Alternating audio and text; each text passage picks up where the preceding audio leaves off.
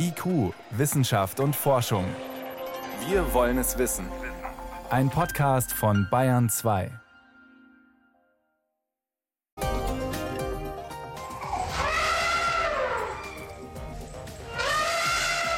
Wie kann man einen schwergewichtigen Besucher davon abhalten, den eigenen Garten zu verwüsten? Diese Frage stellen sich Bauern in Afrika, die Elefanten von ihrer Ernte vertreiben wollen, ohne ihnen zu schaden. Das ist gleich ein Thema bei uns. Außerdem, wie kann man zu früh geborenen Kindern die ersten Lebensminuten erleichtern? Auch das haben wir in der Sendung. Aber zunächst, was bedeutet eigentlich die vergleichsweise wenig wirksame Impfung der deutschen Firma CureVac für unseren Kampf gegen Corona? Wissenschaft auf Bayern 2 entdecken. Heute mit Stefan Geier. Wir brauchen jeden Tropfen, jeden Tropfen Impfstoff gegen Corona und die immer neu auftretenden Varianten. Weltweit gibt es immer noch viel zu wenig Impfstoff. Umso ernüchter war dann die Meldung letzte Woche, dass der Impfstoffkandidat des deutschen Unternehmens CureVac erst einmal enttäuscht. Nur 47 Prozent Wirksamkeit. Das war zu wenig für eine Zulassung. Jetzt ist es natürlich normal, dass nicht immer alles sofort klappen kann wie geplant. Trotzdem stellen sich Fragen. War es das jetzt mit CureVac oder geht da noch mehr? Welche Folgen hat dieser Rückschlag für die Eindämmung der Pandemie?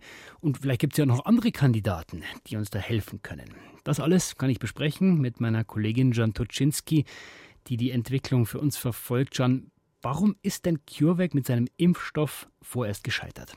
Naja, es gibt da so zwei Erklärungsversuche. Das eine ist die wirtschaftliche Erklärung. Die Entscheidung, sich einen großen, finanzstarken Partner dazu zu holen, die ist bei CureVac relativ spät gefallen, erst in diesem Jahr mit der Firma Bayer. Aber es gibt natürlich auch medizinische Gründe, die im Design des Impfstoffes liegen können.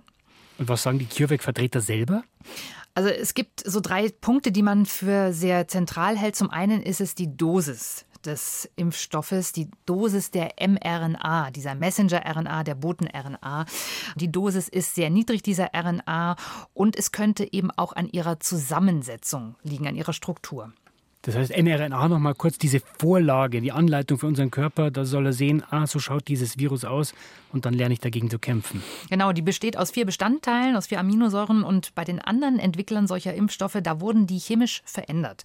Und bei CureVac hat man sich sehr bewusst dafür entschieden, diese Bestandteile natürlich zu belassen und das führte dann aber dazu, dass diese mRNA schlechter verträglich war. Die hat ziemlich starke Nebenwirkungen in den frühen Phasen dieser Impfstoffforschung ausgelöst und deswegen hat man die Dosis sehr niedrig gehalten. Also so zum Vergleich, bei CureVac gab es in einer Impfstoffdosis 12 Mikrogramm pro Dosis, bei BioNTech 30 Mikrogramm und bei Moderna sogar 100 Mikrogramm mRNA. Und das heißt, wenn ich dem Körper weniger Anleitung geben kann dadurch, dann hilft er auch weniger. Das ist zumindest eine Überlegung. Der zweite Punkt ist die Verpackung dieser mRNA. In einer Lipidhülle steckt die die. Und auch die ist bei CureVac etwas anders zusammengesetzt als bei den anderen Impfstoffen dieser Art. Ja, und der dritte Punkt, der ist dann tatsächlich auch der späte Studienstart. CureVac war später dran als die anderen Entwickler und da waren dann schon relativ viele Virusvarianten unterwegs, bei denen die Impfstoffe eben schlechter wirken. Insgesamt, so ist zu hören, ist die Einschätzung, dass jetzt der Impfstoff von CureVac nicht wirklich schlechter ist als beispielsweise der Impfstoff von AstraZeneca. Also die Studie startet startete einfach zu spät und hatte dadurch auch äh, sehr viele Schwierigkeiten. Das heißt, Jan, es könnte sein, wenn man die Studien jetzt mit den anderen Impfstoffen machen würde, AstraZeneca, BioNTech und so weiter, die würden dann auch schlechter ausfallen? Also was wir ja sehen, sind die beiden mRNA-Impfstoffe von BioNTech und Moderna sind sehr wirkungsvoll. Aber sie wirken bei den Varianten etwas schlechter. Bei BioNTech wissen wir 80 Prozent Schutzwirkung bei der Delta-Variante. Bei AstraZeneca wissen wir, es sind 60 Prozent Schutzwirkung bei der Delta-Variante. Und jetzt haben wir den CureVac-Impfstoff momentan bei 47 Prozent. Das sind noch keine endgültigen Daten. Vielleicht landet man bei 50 Prozent. Also es gibt da so eine gewisse Annäherung. Man muss auch sagen, hätten wir nicht diese sensationell guten anderen Impfstoffe, dann wäre man wahrscheinlich auch schon sehr dankbar über diesen guten Wirkungsgrad des mRNA-Impfstoffes von CureVac. Und was heißt das für CureVac? Also ist da die Luft raus aus diesem Impfstoff oder kann man den noch verbessern? Naja, die Firma sieht sich selber immer noch unter den Top Ten und es ist eigentlich auch formal so ganz gut nachvollziehbar. Wir haben momentan weltweit etwa 300 Impfstoffe in der Entwicklung und in der EU sind jetzt gerade mal vier zugelassen. Vier sind noch in einem laufenden Zulassungsverfahren mhm. und da gehört CureVac auch tatsächlich dazu. Und man darf ja auch eins nicht vergessen, auch andere Impfstoffentwickler hatten massive Schwierigkeiten bei der Entwicklung eines Impfstoffs. Das heißt, das ist ganz normal, dass solche Versuche einfach auch mal scheitern. Also man geht davon aus, dass von 100 Impfstoffen, die erforscht werden, vielleicht fünf oder sechs tatsächlich eine Zulassung bekommen. Äh, das heißt, wenn wir am Ende vielleicht 20 Impfstoffe mit einer Zulassung sehen, dann ist das ein ganz normales Ergebnis. Und andere große Hersteller, MSD zum Beispiel, bekannt unter dem Namen Merck, kommt aus den USA, ähm, die haben schon in Phase 1 einen Impfstoff, einen Vektorimpfstoff gekippt, weil der so eine schlechte Immunantwort hatte. Und die äh, französische Firma Sanofi, die hat einen ganz anderen Impfstoff entwickelt, einen Proteinimpfstoff, den sie auch in Phase 2 erstmal wieder aussetzen mussten. Proteinimpfstoff, der funktioniert nochmal ganz anders. Ja, wir kennen dieses Wirkprinzip. Das ist schon bekannt von den Influenza-Impfstoffen. Diese Impfstoffe, die enthalten eben ein Protein, im Falle des Coronavirus das Spike-Protein. Und dessen Antigene, die sollen eben dann die Immunantwort auslösen. Das hat aber bei Sanofi schon in Phase 2 nicht wirklich gut geklappt. Also an Menschen. Genau, das war Ende letzten Jahres und dann haben die erstmal ausgesetzt und mussten dann eben auch nochmal an diesem Antigen experimentieren und sind jetzt auch tatsächlich im Mai in eine neue Phase 2 gegangen mit sehr guten Ergebnissen und wollen jetzt in eine noch größere klinische Studie Phase 3 starten. Das klingt für mich so, Jeanne, als ob die mRNA-Impfstoffe auch weiterhin sehr gefragt sein werden. Das heißt, dein Ausblick, welche Kandidaten kommen denn für uns noch und brauchen wir die dann wirklich alle? Also wir kommen jetzt in eine neue Phase der Impfstoffentwicklung, weil wir auch in einer neuen Phase der Pandemie sind. Es ist jetzt schwieriger, naive Probanden zu finden, also Menschen, die noch gar nicht mit dem Virus in Kontakt gekommen sind, sondern mhm. jetzt sind halt Auffrischungsimpfungen gefragt. Da muss man die Studien auch neu anlegen und muss sich überlegen, ja, wer sind dann eben meine Probanden? Sind das dann eher Genesene oder Geimpfte? Und welche Impfstoffe könnten geeignet sein, um eben diese Auffrischungsimpfungen, diese Boosterimpfungen zu leisten? Wir brauchen wirklich verschiedene Impfstoffarten, die müssen verträglich sein, die müssen günstig sein, die müssen einfach zu handhaben sein. Und dann muss man sich auch klar machen, die Studien müssen auch deswegen anders aufgestellt sein, weil wir nicht mehr vertreten können, in großen Studien eine Kontrollgruppe zu haben, die wir einfach ungeimpft durch die Gegend gehen lassen und einem Risiko aussetzen, das nicht mehr vertretbar ist, wenn wir eben schon Impfstoffe haben. Also da müssen sich die Unternehmen und die Forscher wirklich überlegen, wie entwickeln sie jetzt diese nächste Generation Impfstoff und da werden die mRNA-Impfstoffe auch eine Rolle spielen. Also es bleibt auf jeden Fall dabei, auch wenn der ein oder andere Impfstoff nicht sofort perfekt funktioniert. Wir werden auf absehbare Zeit jeden Tropfen Impfstoff brauchen und da ist es am besten, wenn wir verschiedene Arten haben für verschiedene Menschen. Vielen Dank für diese Einblicke, Schantuczynski. Sehr gerne. IQ, Wissenschaft und Forschung. Wenn Sie mehr wissen wollen, Hintergründe zum Programm von IQ finden Sie unter bayern2.de. IQ, Wissenschaft und Forschung. Montag bis Freitag ab 18 Uhr.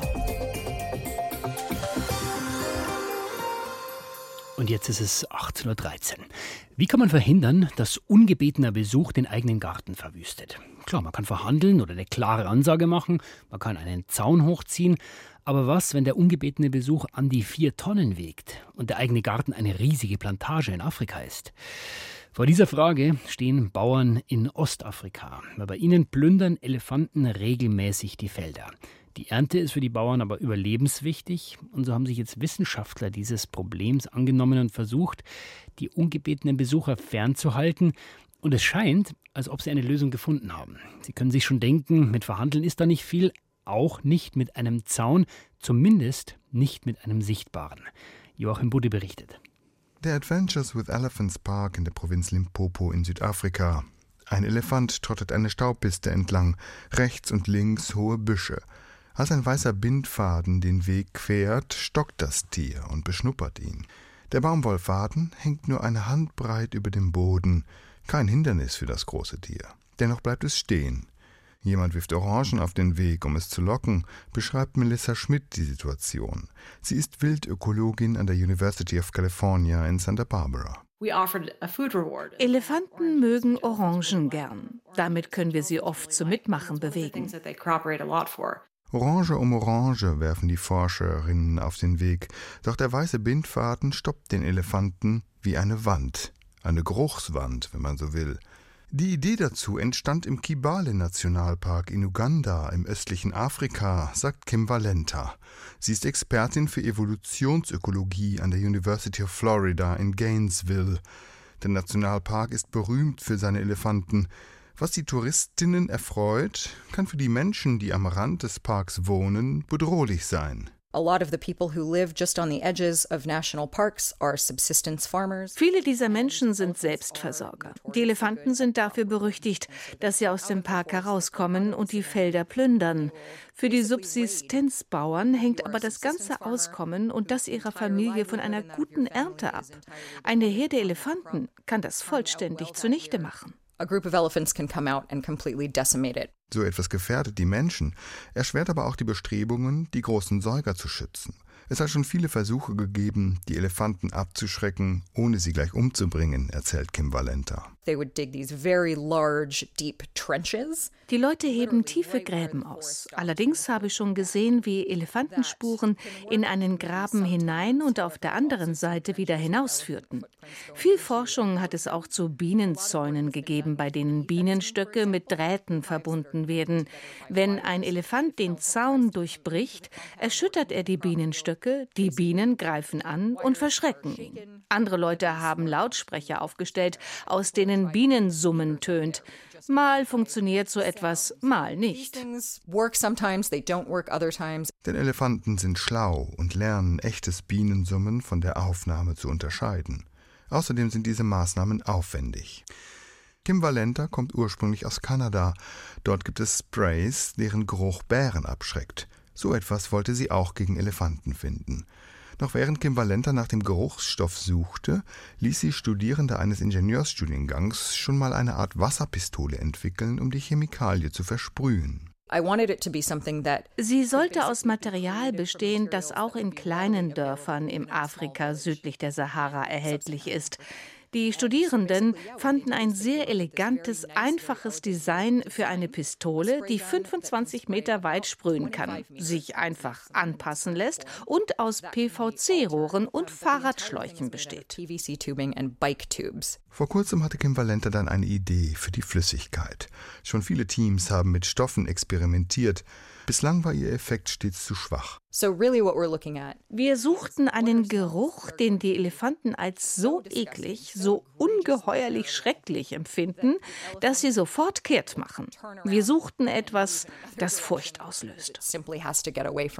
Dann kam Kim Valenta auf Beutegreifer. Doch der Urin von Fleischfressern ließ die Elefanten kalt. Dann haben wir den Kot von Fleischfressern ausprobiert, also Löwendunk auf einem Pfahl geschmiert. Nicht für Geld, gute Worte oder einen ganzen Sack voller Orangen wollte der Elefant über den Pfahl steigen. Das war unser Aha-Moment. Analysen zeigten, dass die chemischen Verbindungen Indol und Phenol für Löwendung charakteristisch sind. Um die Idee zu überprüfen, tränkten Melissa Schmidt und Kim Valenta Bindfäden in einer Mischung dieser beiden Stoffe. Das Ergebnis? Die Fäden wirkten auf die Tiere wie eine Wand. Elefanten sind so große Tiere. Woran liegt es, dass sie sich so vor Löwen fürchten? Noch einmal Melissa Schmidt, die Wildökologin. Wenn Elefanten jung sind, also Kälber oder Jugendliche, sind Löwen die einzigen Tiere, die sie töten können. Deshalb weicht eine Elefantenherde Löwen lieber aus, als ein Risiko einzugehen, angegriffen zu werden. Jetzt suchen die Forscherinnen Partner, um aus dem abschreckenden Geruch ein Produkt zu machen, das die Menschen in Afrika einfach einsetzen können, um Elefanten abzuwehren, ohne ihnen zu schaden. Also, es geht, Elefanten abschrecken, ohne Waffe, ohne Zaun, einfach nur, mit dem man einen richtig ekligen Duft verteilt. Sie hören Bayern 2. Bayern 2. Wissenschaft schnell erzählt.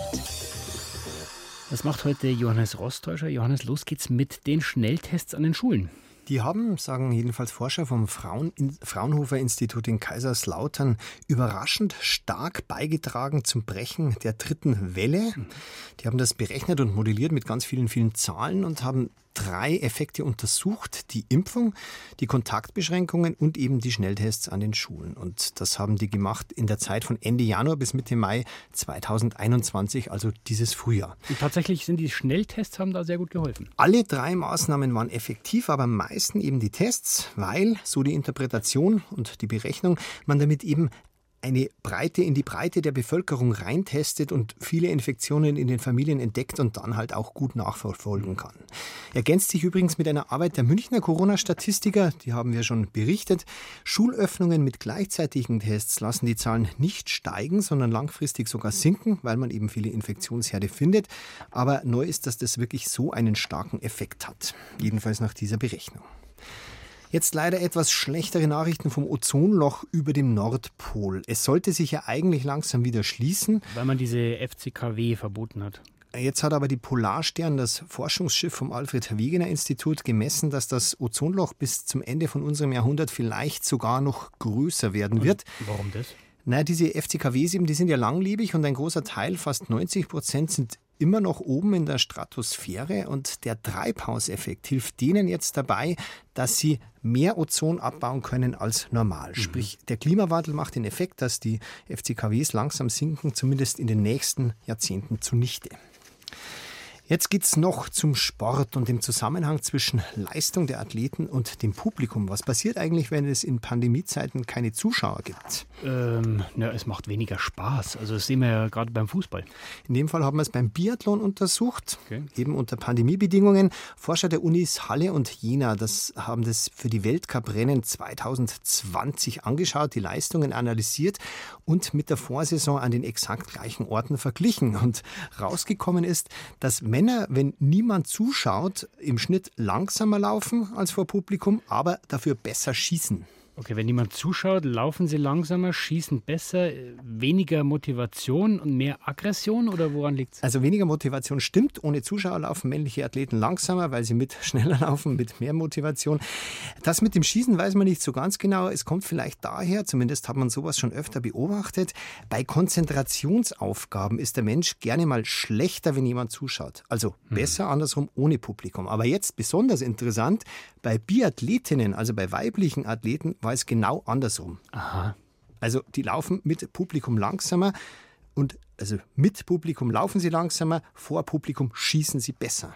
Dann stellt sich natürlich die Frage, woran liegt das? Ja, das weiß kein Mensch. Also eine Vermutung, die Männer und Frauen entsprechen unbewusst möglicherweise vor dem Publikum eher dem Vorurteil, das es über sie gibt. Das heißt, die Männer sind eben vor allem harte Wettkämpfer und schnelle Läufer und das wollen sie dann auch zeigen.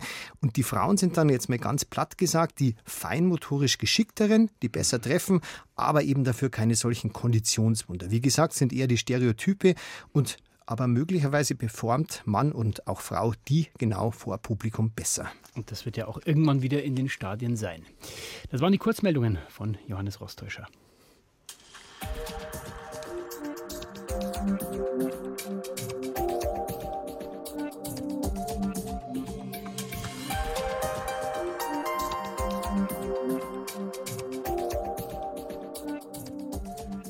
Es ist schon eine Herausforderung. Neun Monate lang ist es gemütlich, warm, geschützt und plötzlich heißt es dann raus, raus aus der Mutter. Und da draußen ist es plötzlich hell, kalt.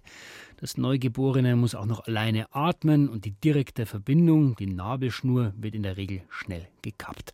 So eine Geburt ist extrem anstrengend für Mutter und Kind. Immerhin darf das Neugeborene dann bei der Mutter bleiben, normalerweise bekannte Stimme, bisschen Wärme und so weiter. Anders ist es bei denen, die zu früh geboren werden, den Frühchen. Bei Stadt zur Mutter müssen die in einen anderen Raum, da werden sie erstmal gecheckt und versorgt.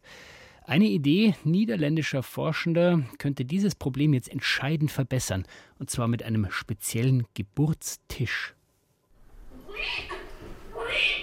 Gerade heben die Ärzte einen Säugling aus dem Bauch seiner Mutter per Kaiserschnitt. Es ist eine Zwillingsgeburt, sagt Privatdozent Kahit Birdir. Er hat die Geburt am Dresdner Universitätsklinikum geleitet und schaut sich das Video gerade noch einmal an. Also hier ist der Fruchtblase geplatzt. Sie sehen die Beinchen hier, den Po. Das ist eine Beckenendlage. Heißt Po war unten, der Kopf war oben. Und jetzt kommt. Ein schmaler Tisch wird über den Bauch der Mutter geschwenkt. Da wird das kleine Bündel gleich draufgelegt und versorgt. Und hier kann Herr Professor Rüdiger vielleicht ein bisschen erzählen.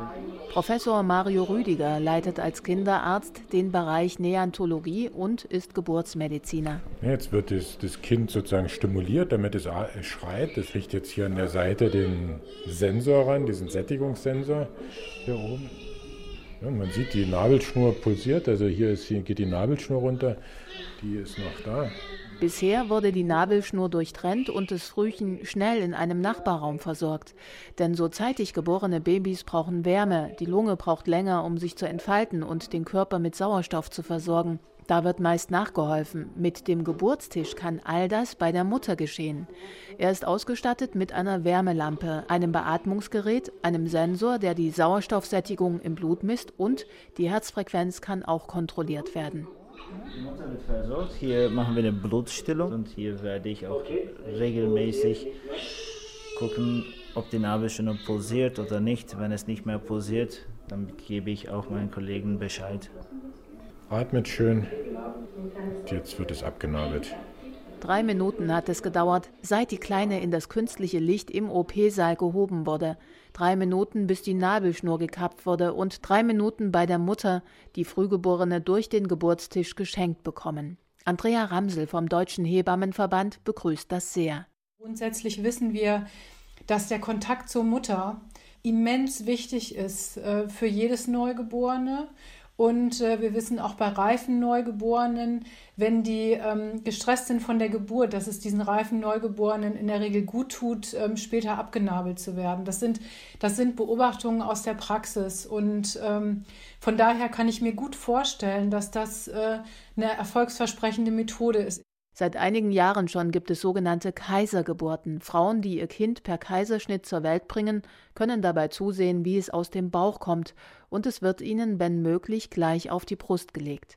Bei sehr frühgeborenen, Kinder, die unter 1000 Gramm wiegen, kann das aber ein Risiko sein, sagt Geburtsmediziner Mario Rüdiger. Und dieses Risiko soll mit dem Geburtstisch umgangen werden. Jetzt fahren wir da rum auf diesem Geburtstisch liegt das Kind. Und wenn wir jetzt am Kopf sind der Mutter, hat die das sozusagen gestreichelt und begrüßt und so weiter. Die Dresdner Geburtsmediziner sind die ersten in Deutschland, die den Tisch einsetzen. Sie wollen nun in den nächsten Jahren alles dokumentieren und herausfinden, welche Vor- oder Nachteile er hat.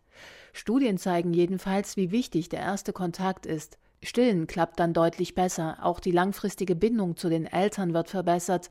Ebenso wäre es für die motorische Entwicklung des Kindes von großem Vorteil. Und den Müttern und Vätern soll es laut Studie auch besser gehen. Statt Angst vor dem Inkubator, Hilflosigkeit, weil das Frühchen nicht gleich bei den Eltern sein kann, hätten sie ein größeres Gefühl der Sicherheit. Guck, Mathilda. Hallo, guten Morgen. Na, hallo. Du musst richtig wach sein zum Trinken, sonst wird es schwierig. Mathilda war eine der ersten, die den Geburtstisch nutzen konnten. Per Kaiserschnitt wurde sie vier Wochen früher geholt erzählt ihre Mama Yvonne Hase. Ich habe einfach sie gesehen und der hat auch mit mir gesprochen, der Arzt, der Dr. Bier, der hat auch gesagt, wissen Sie, was ich in meinen Hand halte? Ein vitales, aktives Kind. Also die war auch wach zur Geburt. War ein ganz, ganz zarter Schrei am Anfang und er hat sie dann auch ermutigt, nochmal weiter sich, also weiter Hallo zu sagen. Dann ist sie neben mir auf meiner linken Seite hat der Tisch, also haben die Ärzte mit ihr äh, Halt gemacht und ich konnte ja gefühlt wirklich fünf Minuten ihr den Kopf und den Nacken streicheln. Sie zu spüren, das war für mich ganz wesentlich. Yvonne Hase hat schon zwei Töchter. Mathilda ist ihre dritte. Seit wenigen Tagen sind sie wieder zu Hause. Sie sitzt glücklich in der Küche auf dem Sofa und gibt ihrer Tochter ein Fläschchen. Zum Stillen sei die Kleine noch zu schwach. In ein paar Tagen will sie aber auch damit beginnen. Also vielleicht bald ein einfacherer Start ins Leben für die Frühchen. Annegret Faber über den neuen Geburtstisch für die Frühgeborenen. Soweit war's das vom IQ-Team für heute. Am Mikrofon war Stefan Geier.